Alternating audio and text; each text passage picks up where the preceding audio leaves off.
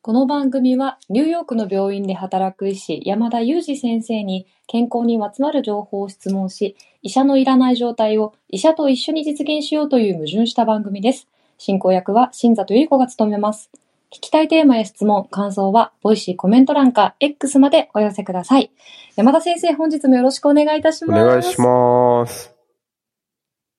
先生、X 拝見しました。ありがとうございます。何ですか？私がどうしても見たいというふうにお願いをしていたニューヨーク防寒スタイルを投稿してくださっていたようで、ああ、防寒スタイルですね。ありがとうございます。あの、リスナーの皆様、聞いてくださってた方はご存知かもしれないんですけど、ニューヨークがね、とっても寒いということで、でも山田先生は耳当てとコートでね、あの、過ごされてるんですよね。そうですね。もうこれだけでカバーできてますね。そ、そんな、こう、軽装備で大丈夫なのかな？じゃあ、先生ちょっとどんなの着てるか見せてください。あの、先生すごいセンスいいから、ちょっとどんな、どんな感じの耳当てなのかっていうのを見たかったんですよね、私が。確かあれですよ。日本のなんか、ビームスさんかどっかのやつですよ。だったんですね。はい。あの、ぜひぜひ皆さん X で今ちょっと投稿が見れるようになっていますので、気になる方はチェックしてみてくださいね。そうですね。あれなんかこう、折りたためて便利なんですよね。そうなんですね。なんかこう、みどうしても、もしかしたら、淡い機体でふわふわした可愛いやつつけてるのかなってちょっと 思ってた。すごいシックな黒の、あ、さすがビームスさんだったんですね。おしゃれな耳当てでした。はい。で、しかも先生今日はね、今日も美味しいケーキを食べながら配信に参加されようっていうところだったんですよね。やめちゃいましたけどね。そうなんですよ。もう毎日なんかないと、ちょっといても立ってもいられない感じなんで。え、毎日一日一スイーツですか？いや、さすがにそこまではしてないですね。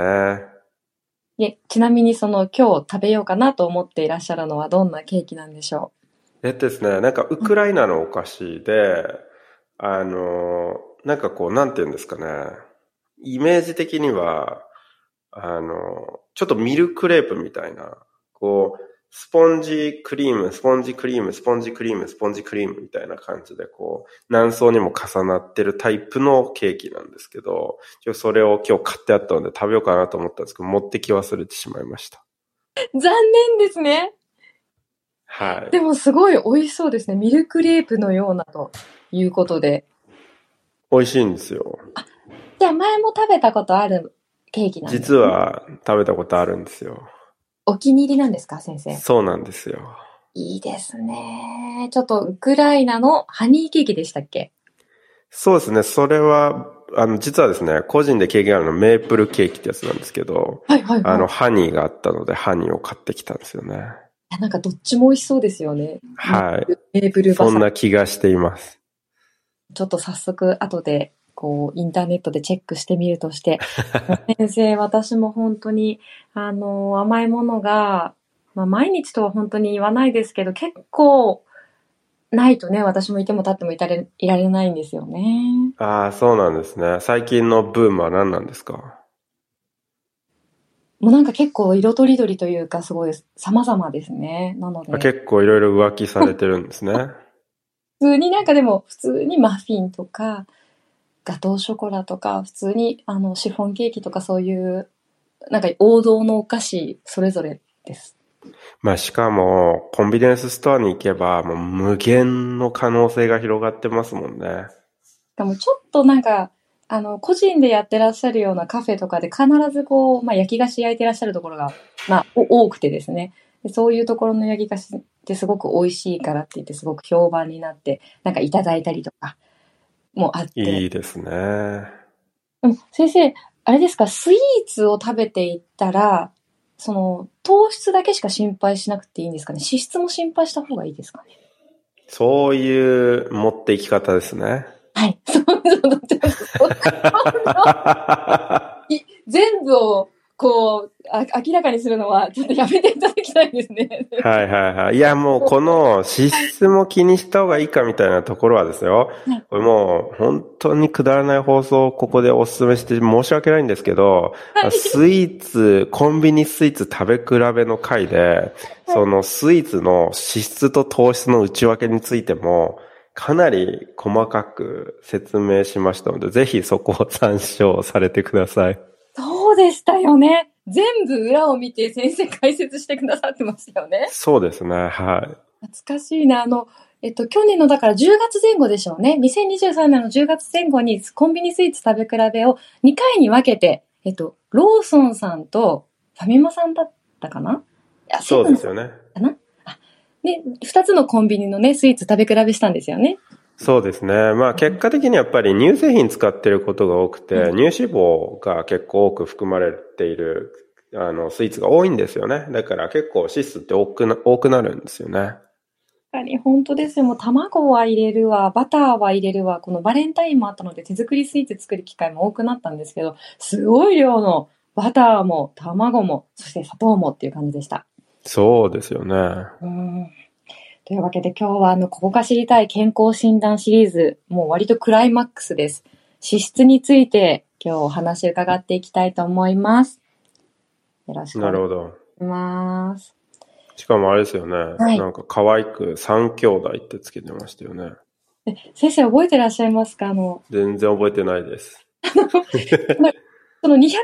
回目に、皮下脂肪と内臓脂肪と中性脂肪の違いについて解説してくださった回があるんですよ。はいはいはい。で、それで3兄弟ということにして、末っ子の中性脂肪だけがちょっと毛色が違うよっていうあの解説の流れをいただいたんですよね。なるほど。まあ今回あれですかね。うん HDL コレステロールと LDL コレステロールと中性脂肪で脂質三兄弟ですかね。じゃあちょっと兄弟のあれ構成変わりましたね。そうですね。おそらくまあちょっとあれですかね。両親が離婚して違う、違う母親と出会ってなんか違う構成になったんですかね。新たに HDL と LDL が、コレステロールがこう入った3兄弟の解説を今日はお願いしたいですね。では。そうですね。もう串に刺さって 脂質ですよね。え、ちょっと待ってください。何ですか、それは。手に刺さって、脂質って、だ、団子三兄弟？あそうですね。はい。確かスタート串に刺さって団子団子ですよね。歌詞か。さすがです。私ちょっと歌詞なんかを出てこなかったですよ。三つ並んで脂質脂質ですよね。あ、メロディー今、あ、思い出しました、思い出しました。串に刺さって団子、団子です。そうですよね。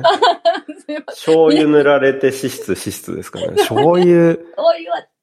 醤油はちょっとちょっと違います違います。ね。皆さん、ちょっと、今日は脱線プリがすごくなってしまったんですよ。今日は脂質ですよ、先生。脂質で、はい。え三兄弟。じゃあ、あれですかね、用語解説からいただいた方がいいですかね。HDL コレステロール、LDL コレステロール。まあそうですね。うんまあ、すごい細かいところは知らなくていいと思うので、ざっくり理解でいいような気がしますね。で、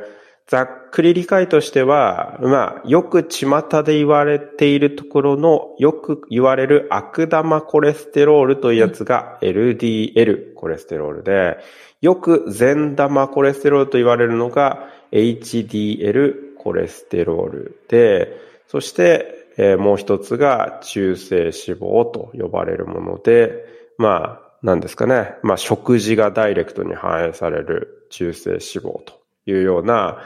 三つの構成になっていますね。で、あの、まあ、その善玉とか悪玉っていうような呼ばれる役割の違うコレステロールがいるので、昔はですね、その何でもかんでも脂質3兄弟が高ければ、その高いのが問題だっていうことで、高脂血症っていう病名が使われていたんですけど、例えば、その脂質が高いっていう時に、善玉と呼ばれる、まあこれが長男なのか三男なのか、間に挟まれ次男なのか、ちょっと定かではないんですけど、この HDL が高くて脂質が高いという場合には、善玉が高いのに高脂血症って問題なのみたいな話になってしまって、その問題じゃないケースも問題と呼んでしまうことになりかねないということで、現在は高脂血症ではなく脂質異常症という言葉が使われているんですね。つまり、LDL は高いのが問題なんだけれども、HDL は多くの場合、もちろん例があるんですけど、多くの場合、低いのが問題なんですよね。なので、こう、低いのが異常なんですよ。LDL は高いのが異常なんですよね。なので、まあ、そうした異常があることを、まあ、脂質異常症というふうに呼んでいて、これは英語でも実際に変更がありまして、過去にはハイパーリピディミアと呼ばれていたのが今ディスリピディミアになっていると、そのハイパーという高いがディスっていうこう異常を示す、えー、窃盗時に変わったっていうような背景がありまして、日本でも公式結晶から脂質異常症と呼ばれるようになっているんですよね。でですね、まあ、この LDL とか中性脂肪ですね。この二つについては、高ければ高いほど動脈硬化のリスクが高く、ひいては心筋梗塞や脳梗塞のリスクが高いということが知られています。一方で HDL は例外はあるんですけれども、基本的には低ければ低いほど動脈硬化のリスクが高いというふうに考えられています。イメージとしては、まあ、LDL とか中性脂肪がサビをつけるような役割をしていて、HDL はそのサビの掃除、例えば洗剤、まあ、サビ取り洗剤みたいなものだと思っていただくといいのかなと思うんですけど、このサビ取り洗剤は減れば減るほどサビつきやすくなって、で、この LDL とか中性脂肪は直接サビの原因になるということになるわけですね。まずここまでどうですかね。すごくわかりやすかったです。あの、HDL を長男にしたいなと思いました。あ、HDL 一番その頼りになるっていうことなんですね。その次男と三男が、なんていうのかな、ちょっと暴れて、はい、長男がカバーするみたいな感じですね。そうです。あの、でも、団子三兄弟は、あの、弟も兄さん思いなんで、団子三兄弟とはちょっと兄弟の関係性が違いますね。そうなんです。なかなか複雑ですよね。二つ目のファミリーっていうところもあるかなと思いました。ああ、そうですね。確かに。なんか次男が難しいですね。その、わーってサビを、こう、わーって撒き散らして、長男が仕方がないなって、あの、掃除してくれて、でも、末っ子は、まあ、次男の影響をちょっと受けてるみたいなことで覚えようと思います。なるほど。はい、素晴らしい長男ですね。本当に。あの、どんどんこの値、まあ、あの、基準値でいたいなと思いました、長男の値を。そうですね。で、こっからなんですけど、じゃあ、えー、っと、実際のところ、えー、これについてですね、その、引っかかることがあると思うんですけど、その、LDL とか中性脂肪は高いっていうことで多分引っかかると思うんですね。一方で HDL は低いっていうことで引っかかると思うんです。で、基本的にはですね、このコレステロールっていうのはあんまり食事の影響を受けないんですね。これ肝臓で作られていて、肝臓が勝手に作っちゃうので、あんまりですね、実は、えー、体毛の影響を受けない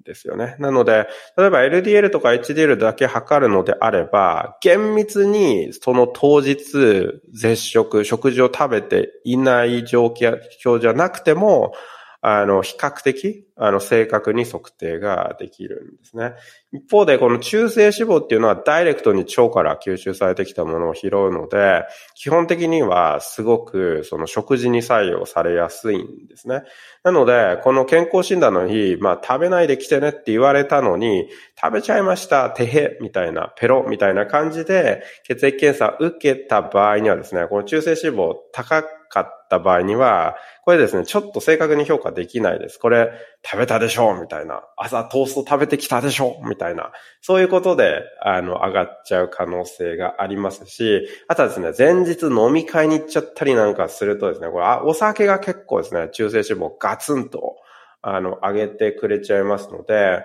まあちょっとまあ、当日はもちろん健康診断あったので食べませんでしたけど、みたいな感じなんですけど、実は前日実は深酒しちゃいまして、みたいなことだとですね、翌日中性脂肪上がっちゃうので、実際のところ健康診断でじゃあ中性脂肪高いって言われて、即アウトみたいなことではなくて、まずは、いや、これ前日お酒飲んでませんでしたとか、実は、言っときながら朝トースト1枚食べてませんみたいな話で、食べてましたっていうことだと、あ、じゃあちょっとこれは一回本当に、あの、接触して検査してみましょうみたいな感じで評価し直すことが多いのがこの中性脂肪ですね。食事の影響を受けやすいってのはちょっと頭に入れておいてください。一方でコレステロールで作るものはそんなにあの食事の影響をもろに受けるものではないですね。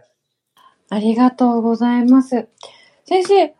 その食事の影響を検査の場合はもろに受けるものではないっていう感じですかね。日々の食事は関係ありますよね、これ。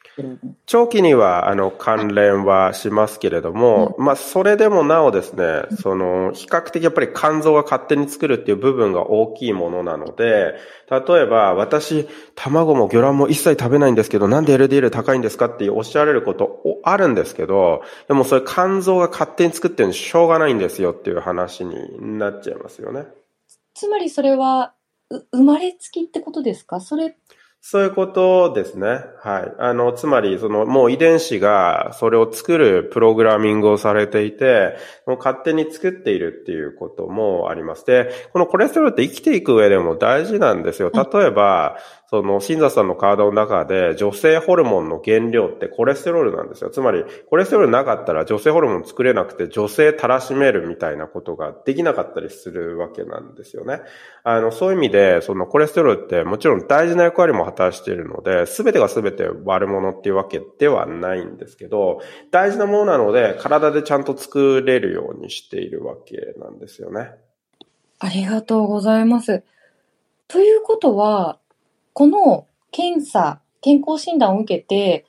まあ、HDL コレステロールが低く、LDL が高いなという人は、指導的には、あの、生活習慣の指導されるわけではないっていうことなんですかね。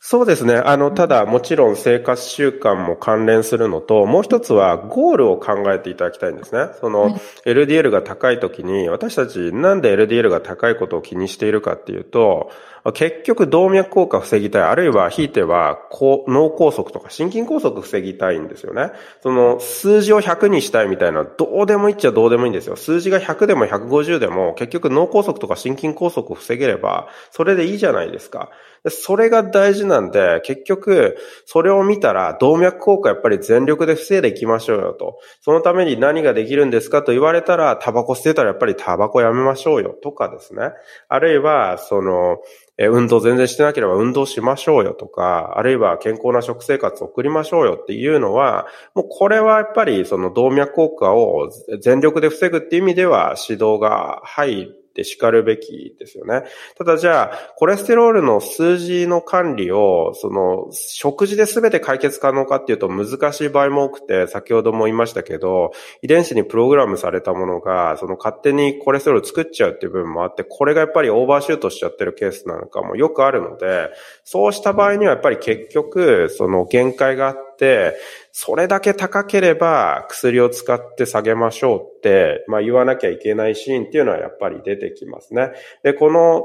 コレステロールを下げるスタチンと呼ばれる薬を使うんですけど、このスタチンっていうのは結構意外と優れもので、まあ、副作用のリスクが比較的軽いのもあるんですけど、もう一つは、これ、その、コレステロールの数値下げるだけじゃなくて、その動脈硬化の進行自体、つまり直接血管にもメリットをもたらしてくれそうなんですよね。そういう意味で、その、このスタチンという薬は、実はコレステロールの値が理由で使うこともあるんですけど、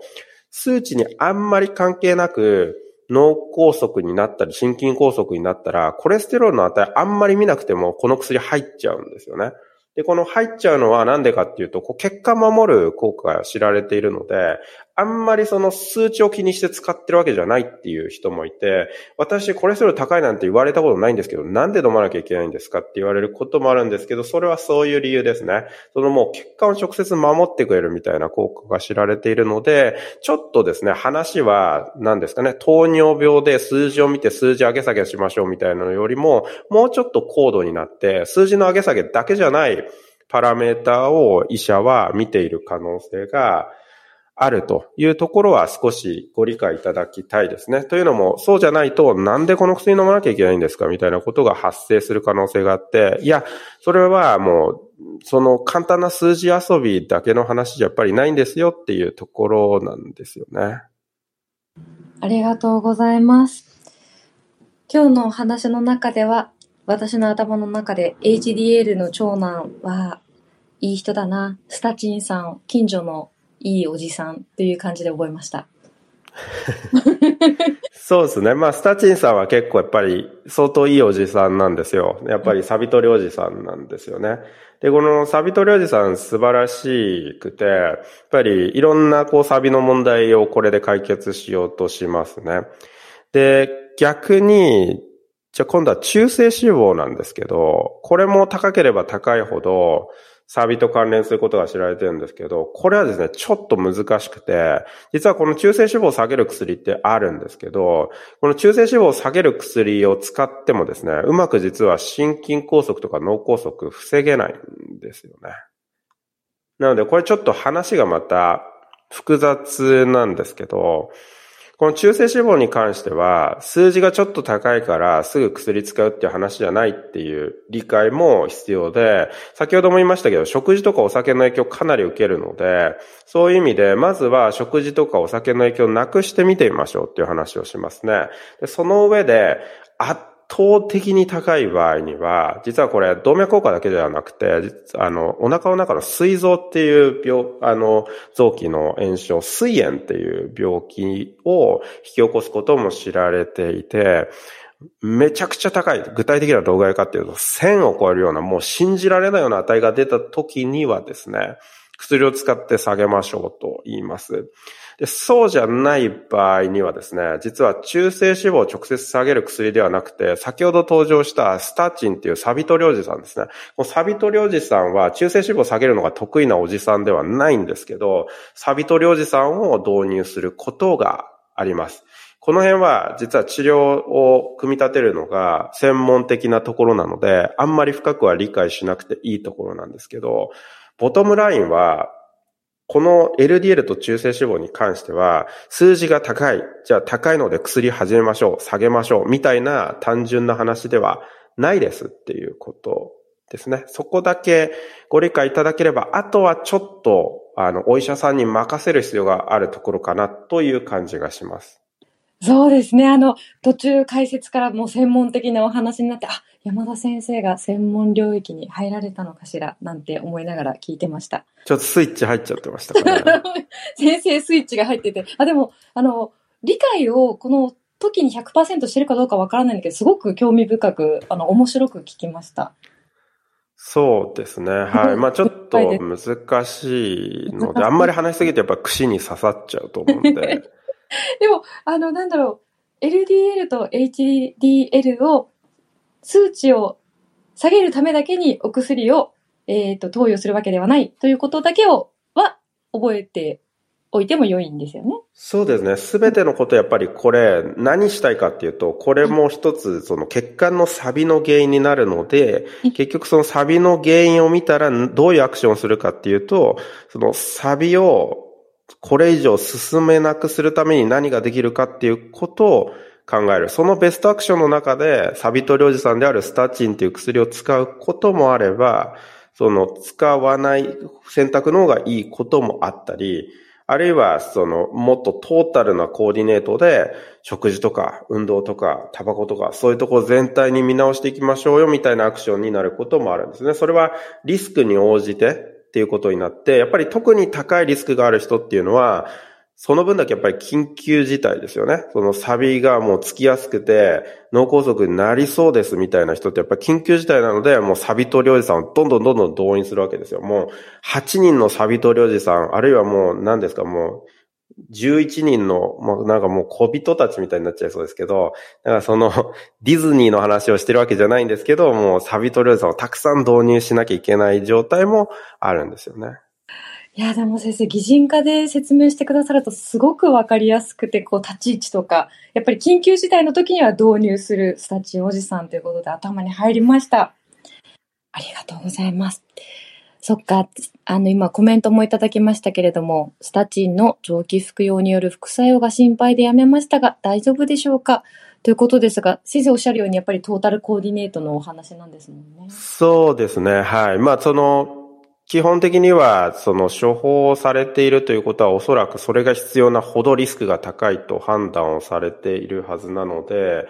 副作用リスクを上回ると判断されている可能性がありますね。その場合には飲み続けることが実は大事だったりもして、なぜなら薬をやめた瞬間に肝臓はずっとコレステロールを作り続けてくれちゃいますので、結局またコレステロールはすぐ高くなって、サビの進行が続くことになるということになるわけですね。で、残念ながら遺伝子で特にプログラムされちゃってるような場合には、なんかその、じゃあコレステロール取る量減らしましたとか、運動してますとかで、どうももう太刀打ちできないことがやっぱりあるんですよね。あの、それはもう、もう運動してようが、タバコ捨てなかろうが、もう勝手に体が残念ながら作ってしまって、サビを進めてしまって、動脈硬化を進めてしまって、まあ、例えば50歳で心筋梗塞になりましたみたいなことを起こすリスクがあるので、まあ、なんか、やっぱりこのスタチン飲むって、なんかこう、効果も目に見えないし、何のために飲んでるかわかんないし、なんかラベル見てると副作用いっぱい書いてあるし、本当にいいのかなみたいな気持ちになってくるんですけど、本当にちりつもですよね。なんかもう、軽視されがちなんですけど、あの、大事、まあ、5年後、10年後の自分を守ってくれてると思って続けなきゃいけない時っていうのは結構ある薬だったりしますよね。なるほど。すごい。ねやっぱり、本当に、こう、解説いただいてると、本当に単純じゃないんだな。いろんなこと考えてお薬ってこう処方されてるんだなっていうことが理解できます。そうですね。あの、うん、全然数字遊びしてなくて、結構考えてますよね。その人の人となりとかまで、なんなら考えてたりするっていうか、その薬やっぱりどこでゴーサイン出してどこまで続けるかみたいな話っていうのは、全然その血液検査2秒見て決定みたいな話ではないかなと。まあもちろんわかんないです。それが意思全体に言えることではないかもしれないんですけど、私自身が、例えば主治医として患者さんに薬をどうしようかなみたいなことを考えるときっていうのは、全然その数字二つ見て、こうしましょうではないですよね。いやでもなんかこう今のこうお話を伺ったらみんな山田先生に見てほしいって思われますね。きっとリスナーの方ね。いえいえ、それは。そんなチームはい。そんなことはないんですけど、はい。先生ね、日本でね、お医者さんしてくれるといいですね、皆さんね。はい。エストロゲンが減って中性脂肪が3倍に。なんだこのコメントは？どういうことでしょう、どういうことですかね。まあ。ですよ。エストロゲン、はい、エストロゲンコレステロールの話かもしれないですね。コレステロール自体は、その、なんですかね。例えば先ほど性ホルモンの原料だと言いましたけれど、はいはい、性ホルモンを作る量が減ると、その材料を使う量が減るので、えー、そのコレステロール、材料であるコレステロールが増えるみたいなことが、あの、起こるので、まあ、閉経後にコレステロールが増加するっていうのは、比較的一般的ですよね。ちょっとあの頭がこんちょっと混乱してきたので少し戻して、今日は、えっ、ー、と、HDL、LDL、中性脂肪の3兄弟をお話と、スタチンおじさんのお話を解説いただいたんですよね、先生。そうですね。あとは醤油に塗られるか塗られないかみたいなところを。ですね。ここが知りたい健康診断の脂質のコーナーとして、あの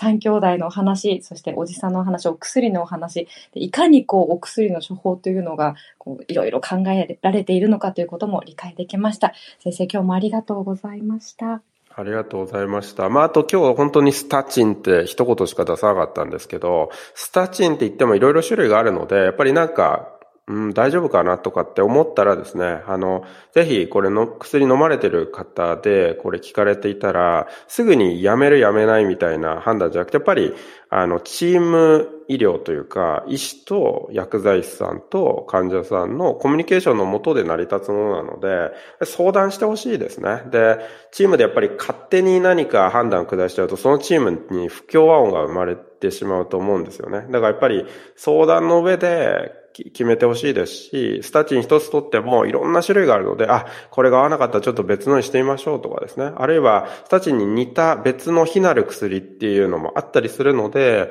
まあ、そういうものも選択肢にあるかないかっていうことも知らない上で、こう、こう勝手にやめちゃうみたいなことがあると、やっぱり、あの、結局自分が損をするみたいなことになっちゃうこともあるので、あの、ぜひ、あの、医療チームと、あの、相談をしていただきたいですし、患者さんもチームの一員なんだっていう認識をもう一度持っていただくといいのかなと思いました。というわけで、今回は、えー、団子三兄弟の話をしました。違いますね。脂質三兄ですね。違います。